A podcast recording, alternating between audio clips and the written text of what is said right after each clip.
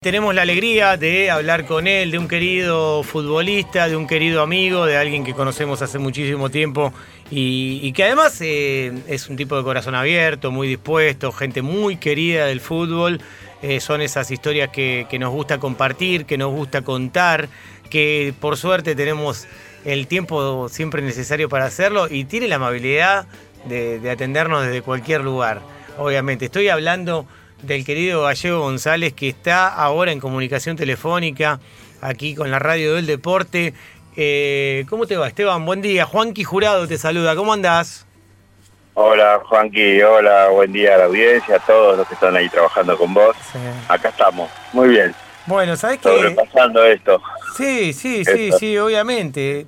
Contame cómo, la, cómo lo viviste todo esto de la pandemia, porque es importante empezar desde ese punto de vista. Cada uno le pega diferente, Gaita. Eh, no, no hay duda. bueno, yo, yo tengo que, que, tomar más precauciones porque, bueno, yo tengo diabetes. bueno, me la agarré cuando jugaba en Vélez a los 30 años, tuvo el primer ataque cerebral, fue nervioso. Tuvo el ataque cerebral de mi papá y empecé con.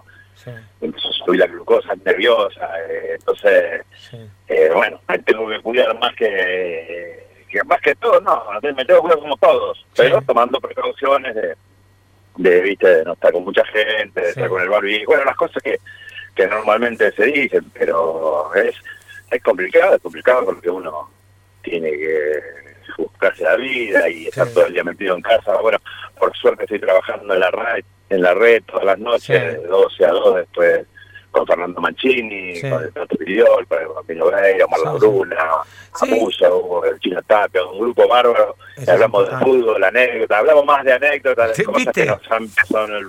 Entonces ahí... Yo creo que las anécdotas, que las anécdotas en estos tiempos tienen que ver también con que pensamos en lo que vivimos, pensamos en lo que nos toca vivir en el presente, lo que nos tocó vivir en el pasado, y se le dio un valor muy grande a las cosas que hemos vivido. Eh, que a veces eh, lamentablemente no le damos valor, no le damos valor a, cosas que son tan importantes en nuestra vida y esto nos hizo replantear, no hay duda que nos hizo replantear qué es lo urgente, qué es lo importante, ¿no? En nuestra vida. Y eso tiene que ver con, lo que sucede cuando hay una anécdota. Cuando hay una, una anécdota, vos sos un abuelo muy joven, tenés 59 años, muy, pero muy joven, ¿no? ¿Cuánto tenés? ¿59 ya?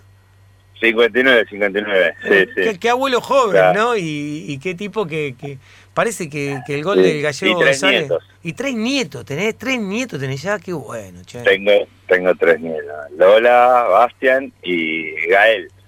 Bueno, Gael fue un poco sorpresa porque yo tengo un hijo, Fernando, tiene 30 años, y bueno, no sabía que era papá y bueno, le avisaron, le avisaron hace cuando el nene ya había nacido y ya tenía tres meses, bueno. la madre le avisó. Bueno, bueno, qué bien, qué bien, qué, qué, angelito, qué, qué, alegría, qué alegría enorme. Me, me, me, para mí, es, más allá de, de, de, cómo haya sucedido, me parece una historia pero eh, hermosa y de puro amor, así que eso es importantísimo. Sí, sí, porque el, nene, el nene no tiene nada que ver. Aparte no, tiene nada que ver, olvídate, es una historia eh, hermosa. es más, está con nosotros en este momento, así que una alegría grande. Gaita, escucha, vos hablaste y siempre le tiraste una mano a mucha gente, dan, poniéndote vos como ejemplo, ¿no? En, una situación de lo que cuesta el retiro, lo que cuesta aceptar salir del fútbol. Eh, tipos que, viven el fútbol con tanta alegría, con tanta energía y con todo lo que significó para vos. ¿Se está trabajando bien con los pibes? ¿Se ayuda a los pibes ahora, a, a, los, a las nuevas generaciones? A que, a que vivan su carrera con tranquilidad. Hoy económicamente a ellos les va mejor, pero después en el final... Sí, ¿sabes lo que pasa? Que yo no, bueno, no estoy, no estoy en los clubes, no estoy trabajando en los clubes. Por lo que me cuentan, dicen que han puesto gente que trabaja, todo. Yo estaba, bueno, siempre estuve muy preocupado porque yo dirigí la cuarta de San Lorenzo dos años y veía los problemas de los chicos pero este año de pandemia el otro, y bueno, lo que vamos de esto, perjudicó a muchos chicos, porque los chicos de 20, 21 años que, que le tenían que hacer el primer contrato ahora o, quedaban libres porque era su último año de inferior, después de estar seis años trabajando, que siempre era muy ingrato. Yo tuve la cuarta edición y siempre dejar muchos pibes libres era, era difícil de, hacer contratos a todos, se, iban muchos chicos, pero ya a San Lorenzo se van 30 o 40 de, mi, de la categoría, porque la categoría cuarta es la que más jugadores tiene, pero de las otras categorías también. Entonces quedaban muchos pibes libres todos los años. Yo decía, eh, ¿qué se le dice a estos pibes? ¿Qué se les hace hacer? ¿Qué se les hace hacer durante estar jugando? Obligarlos a estudiar, obligarlos a hacer otra actividad, obligarlos, porque es muy difícil, ya no llegan. No, ayudarlos de, la manera que se pueda. Ayudarlos de la manera que se pueda, porque sinceramente yo creo que hay que darle un premio especial, no solamente al personal de, salud, que vamos a estar eternamente agradecidos de esta historia, de lo que hicieron y lo que van a hacer durante estos años. Nos sacamos el sombrero y les agradecemos eternamente a todos los que trabajan en salud, lo que dieron por nuestro país, lo que dieron, verdaderos héroes, verdaderos héroes. Pero a las maestras, a los maestros, a los profesores, aquellos que estuvieron al lado de los pibes, entrando a todas las casas. Increíble el laburo descomunal. Ese también es un laburo para destacar. Eh, Gaita, perdón, y perdóname que te saque de ahí, pero ¿sabes que, a veces, eh, que a veces eh, escucho y veo lo que le pasa a San Lorenzo hoy, con tanta intolerancia que se vive cada uno de los resultados de San Lorenzo? Y yo cuando miro el plantel de San Lorenzo veo que tiene un plantel tremendo, pero tremendo el plantel que más allá de cosas que se pueden equivocar, que no se pueden equivocar, hay como una intolerancia entre el hincha de San Lorenzo, muy peleados entre ellos, eh, se vive como una grieta interna en el club, eh, adentro del equipo. Eh, en todos lados está, digamos como que se refleja San Lorenzo, se refleja en la cancha, se refleja en el vestuario, se refleja en sus tribunas, en su dirigencia, ¿no? Partida también, ¿no? Yo te digo algo, la verdad es, son cosas que no puede pasar. O sea, van cinco años de San Lorenzo de, distintos dirigentes y eh, llevan ocho técnicos, ocho técnicos de cinco años. No, no, no existe en el mundo, en ningún equipo del mundo haya que haya pasado esto. Los jugadores que pasaron, han pasado jugadores que no han jugado en San Lorenzo y están cobrando, o le están por pagar, o le van a pagar, o no sé cuándo le van a pagar digo, todo lo que está pasando. Entonces vos decís, no se puede entender que un club tan grande como San Lorenzo, con tanta gente, yo digo que tienen la suerte, todo, todo esto que están, incluso jugadores, todo, ¿no? Que no hay gente, porque si no la gente estaría muy, muy enojada, eh, muy, eh, como decir, ¿Qué, ¿qué, están haciendo? ¿Qué están haciendo? ¿Qué les pasa? ¿Qué les pasa? Pelear los vestuarios, pelear con los jugadores, pelear con los entrenadores, eh, eh, las cosas que hicieron. El Pampa Viallo fue el, técnico que más puntos sacó y no está trabajando en el club, con todo lo que, lo que es el Pampa Viallo para San Lorenzo. O sea que no se entiende cómo alguien que había hecho las cosas bien, que tenía una reserva primera, que había sacado muchos pibes todo, que sacó la mayor cantidad de puntos primera, no esté en el club en nada. Entonces esas cosas te duelen, ¿viste? Nos duele a mí, bueno, a mí me duele mucho. Bueno, yo no estoy en el club porque a mí me echaron porque fui una peña y cobré 14 mil pesos hace, bueno, siete años, cuando empezó la era Tinelli Lame. Ahí me echaron porque fui a una cobré un viático, porque me fui a Río Gallego y a Río Grande en avión, tuve que estar cuatro días. Nada, y aparte que yo, digo, cobré 14 mil pesos. Imagínate que en un lugar vendieron 100 entradas, en otro lugar 300 entradas vendieron. Así que juntaron las peñas, gracias a Dios, le fue bárbaro porque juntaron mucha gente, ¿entendés? Y yo no sabía que no podía, ahora llegué al club y le dije que no sabía que no se podía cobrar un viático, así que pedía disculpas y que el viático que le había donado, la, eh, imagínate, la millonaria cifra que te estoy diciendo, la millonaria cifra, los 14 mil pesos los donaba para comprar pechín y pelota, mm. y me echaron igual, y no sé quién me echó. Mm. Entonces todas esas cosas te duelen. No te dan la cara, quizás, ¿no? No te dan la cara. Y, y es increíble, ¿no? Porque, ¿sabes lo que es peor, me parece, Gaita? Eh, que hay algo que se naturalizó dentro de los clubes y que poca gente sabe. Hay muchos clubes que están trabajando casi como una sociedad anónima. Y sobre todo los grandes. Como sobre todo los grandes. Y esto no lo podemos negar. Eh, hay algunos que, se, quieren hacer los boludos de esto, ¿no? Pero cada uno que, se haga cargo del periodismo que hace. que, cada uno se haga cargo del periodismo que hace. Eh, eso cada uno lo elige. Pero hay algo que vemos que funcionan como sociedades anónimas, que miles de personas hacen millonarias, y yo veo los sueldos que cobran en inferiores los formadores, los formadores que después nos llenamos la boca diciendo, che, necesitamos formadores, necesitamos formadores, y los sueldos que le pagan a la gente de, inferiores, y la verdad que te querés morir, te querés morir porque decís, no se merece una persona cobrar este sueldo, eh, que después está formando pibes que le dan millones a los clubes, a estas sociedades también, ¿no? a estas sociedades, a estos intermediarios, a estos tipos que comen de los clubes, que los dejan después con una deuda tremenda y que no te dejan despertarte, no te dejan levantar y después el que sufre es el club. El tipo, el dirigente entra millonario y se va más millonario. No, pero aparte de eso, es que a los jugadores, hoy los pibes tienen 16, 17 años y si ya no están en el plantel de primera, quedan libres. O sea, hoy hoy es todo más rápido para los pibes. 17, 18 años, los pibes están vendidos. Hay un montón de jugadores que están vendidos, que no saben, no se sabe ni, ni en el club que están vendidos. Entonces, cuando llegan, no miento, lo tienen que vender. Claro, el 50% es el dueño del representante, el otro 50% es el, tío de uno, el otro es el abuelo del otro. Menos del club de todo, o sea, hay de todo. Menos del club eh, hay porcentaje por todos lados.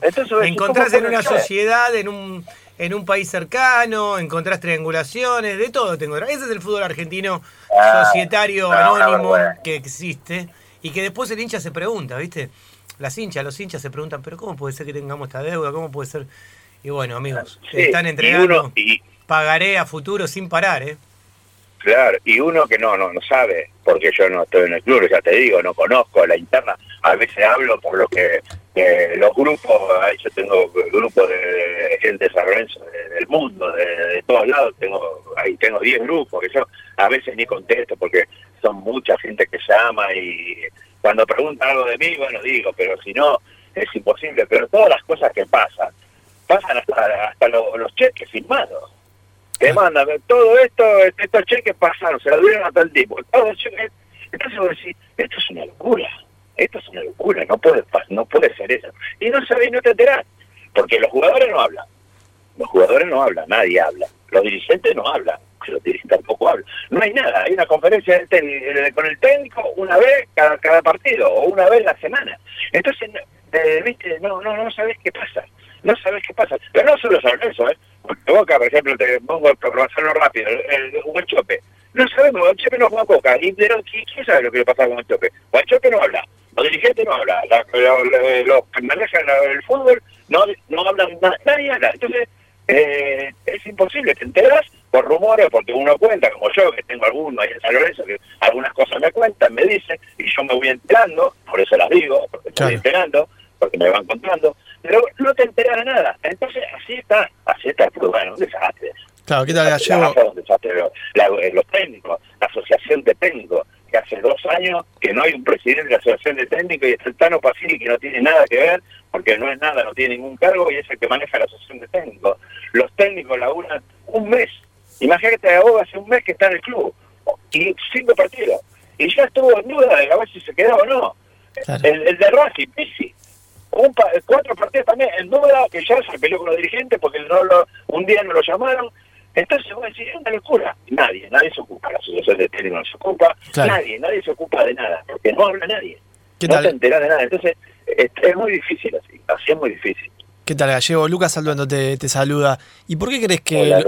¿Por qué crees que los jugadores de fútbol no, no hablan, no dicen estas cosas? Digo, hay también un silencio, ¿qué es? ¿De miedo? ¿De, tener represalias después de, ciertos dirigentes? Dicen, dicen, por lo que yo me enteré, que, que eso lo maneja la prensa del club, que pueden hablar solamente, eh, pueden hablar los que la prensa decida, que, o sea, decidan. Eh, no, puede ser, no puedo salir yo y hablar con un periodista. Una locura. ¿Cómo yo no la puedo? Yo hablo con quien quiera. Bueno, yo, yo, fui, yo fui un cholulo de todo, ¿no? Hablando bien, hablando mal, cuando me mataba, cuando robaba goles, cuando los hacía, cuando los festejaba, cuando no los festejaba. Eh, o sea, yo siempre al laburante, al laburante lo respeto y a mí nadie me va a hacer callar. Yo nunca jamás hubiera permitido que a mí me digan, ¿podés hacer una nota o no? Yo no lo hubiera permitido, en esta época ni en ninguna, porque no tengo libertad yo para hacer. Y, y, hablar de, de mi vida o de lo que me pasa, o de lo que siento, o de que me pusieron 20.000 personas porque era un gol. Mm. Eh, lo tengo que decir. Pero bueno, hoy, por lo visto, no se puede. Por lo que dicen, no sé cuál es el, el tema, no, no, lo conozco. Ya te, lo digo, una consulta, Pero me parece una falta de respeto al laburante, a usted, al periodismo, a todo. Porque bueno, el periodista se puede equivocar, te puede decir que juega bien o juega mal, pero bueno, es, es su visión. Mm. Entonces hay que, hay que ser respetuoso con todo. Y, de la mejor manera poder aclararlo. O si no lo querés aclarar, decirle, mira, con vos no voy a hablar porque no me gusta lo que dijiste, y se termina el tema, pero por lo menos escucharlo, ¿viste? Para saber. Porque vos te enojas, tenés problemas en el club, tenés todo. Entonces después la gente dice, este es un mago, este no quiere entrenar, este... y no sabés qué es lo que pasa. Entonces no te enterás. Cada uno opina lo que quiere. A mí me llamó mucho la atención que haya trascendido quizás una, entre comillas, la verdad que nunca vamos a saber sinceramente lo que sucede adentro de un vestuario o adentro de una cama, ¿no? Como, como podemos decir. Eh, pero a vos te tocó estar con, con figuras importantes y con tipos de peso en, en Vos compartiste, me acuerdo, ese equipo con, con Oscar Ruggeri, un tipo que, que, en, un, en un vestuario debe ser picante, de haberlo tenido de compañero, debe no, no, es la palabra que me gusta picante, pero sí complicado tenerlo de compañero por, por toda la trayectoria. ¿No? Y cuando pasan estas cosas, con, no sé, como por ejemplo con los hermanos Romero y trascienden y salen del vestuario y no se arreglan adentro y no, y no se saben cómo manejar yo nunca vi que se maneje tan mal las, las cosas que sucedan ahora con los pibes jóvenes. Son pibes jóvenes, eso es lo que me, me llama la atención. No son gente que está terminando su carrera en el club, gente son pibes que son cracks, todo bien, pero... o que tengan, o que tengan eh, haber ganado tres Copas Libertadores, tres del mundo, se habla de Ruggeri, de Ruggeri, más vale que podría hablar, aparte de Ruggeri... Por eso te lo nombré a Ruggeri... En el vestuario era, era, era uno más del todo, no era él la figura y todo lo demás íbamos atrás como por el patito. Él no, él te decía, vamos, reunión, decía siempre, me acuerdo que el perro de decía reunión, reunión, reunión, y nos llevaba y nos metíamos 15 en una pieza y nos decíamos las cosas en las caras en la pieza y no salía de la habitación eso. Mm. Eso sí que no salía. la terapia. Claro, era, era la terapia de ustedes. claro, pero hoy, hoy te enterás que estos chicos, los remeros, no los conozco, no sé, pero las cosas que hicieron, bueno, lo hicieron público. El otro día hizo un San Lorenzo, el día que estuvieron los dos en el primer partido, estuvieron los dos en el banco, ganaba San Lorenzo 1 a 0, seis gritaron el gol y esos dos no lo gritaron el gol. Hmm. Eso es charla de vestuario de los jugadores. Muchachos, ¿qué les pasa? Hicimos un gol, le gritaron seis y ustedes no lo gritaron, que no sienten lo mismo. ¿Entendés? Entonces, esas cosas te duelen a mí, me duele yo como si jugador de fútbol. Me hubiera pasado a mí yo creo que los hubiera agarrado. No para pelear ni para hacerme guapo nada, para decirle, loco, ¿qué quieren hacer ustedes? ¿Quieren estar solo? Tienen masajita solo, eh, médico solo, eh, cocinero solo. O sea que ¿viste? esas cosas no, en nuestra época no existían, pero no en, mi equipo, ¿eh? en la mayoría de los equipos. Todas las cosas las hablábamos. Hoy no, por eso te digo, no te enterás. Entonces vos, capaz que, capaz que los pibes son dos fenómenos, que son buenos, que los quieren todo el mundo. Lo dudo, porque siempre que se habló, se, de las cosas que hacen no se habla bien. En esa selección el técnico, esto el otro día también, otra otra parodia. Mm. ¿Me entendés? Entonces, son cosas que no no no, no pueden pasar, que en nuestra época no, no pasaba. bueno, quizás teníamos un Ruggeri, teníamos jugadores de, de, de, de grupos, de armar grupos. Si vos no armás buenos grupos, imposible, imposible salir campeón, imposible conseguir objetivos. A veces haciéndolo y todo, eh, podés perder también, seguramente pero cuando está el grupo, nosotros, el plantel del 95, bueno, el del 95, el del 93 de Vélez, el del, 80, del 82, del 84 de Ferro, que salí campeón, los equipos que salí campeón, todos esos eran grupos que los manejaban los grandes, Rocky hacia tarde, y los pibes escuchábamos. Yo una vez le levanté la mano a Rocky en un partido, porque le dije, déjame echar, no sé qué le dije, y cuando entré al estudio, me dio un saque en la brecha y me tiró abajo de una mesa. Y me dijo, pendejo, a mí no me levanté mal los brazos porque tenés un montón de compañeros alrededor también que tenés que respetar.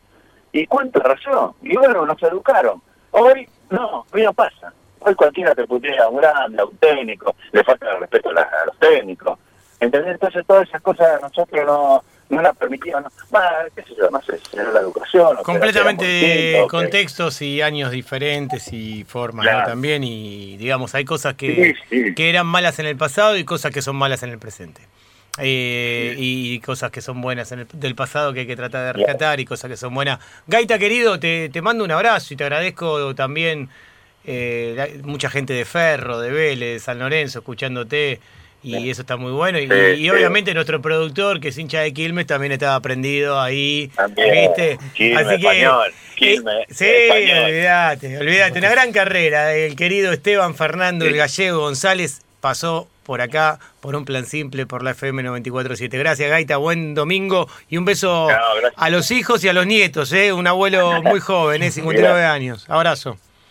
Muchas gracias, a su disposición. Chao. Abrazo, eh, Gallego González pasó por acá por un plan simple.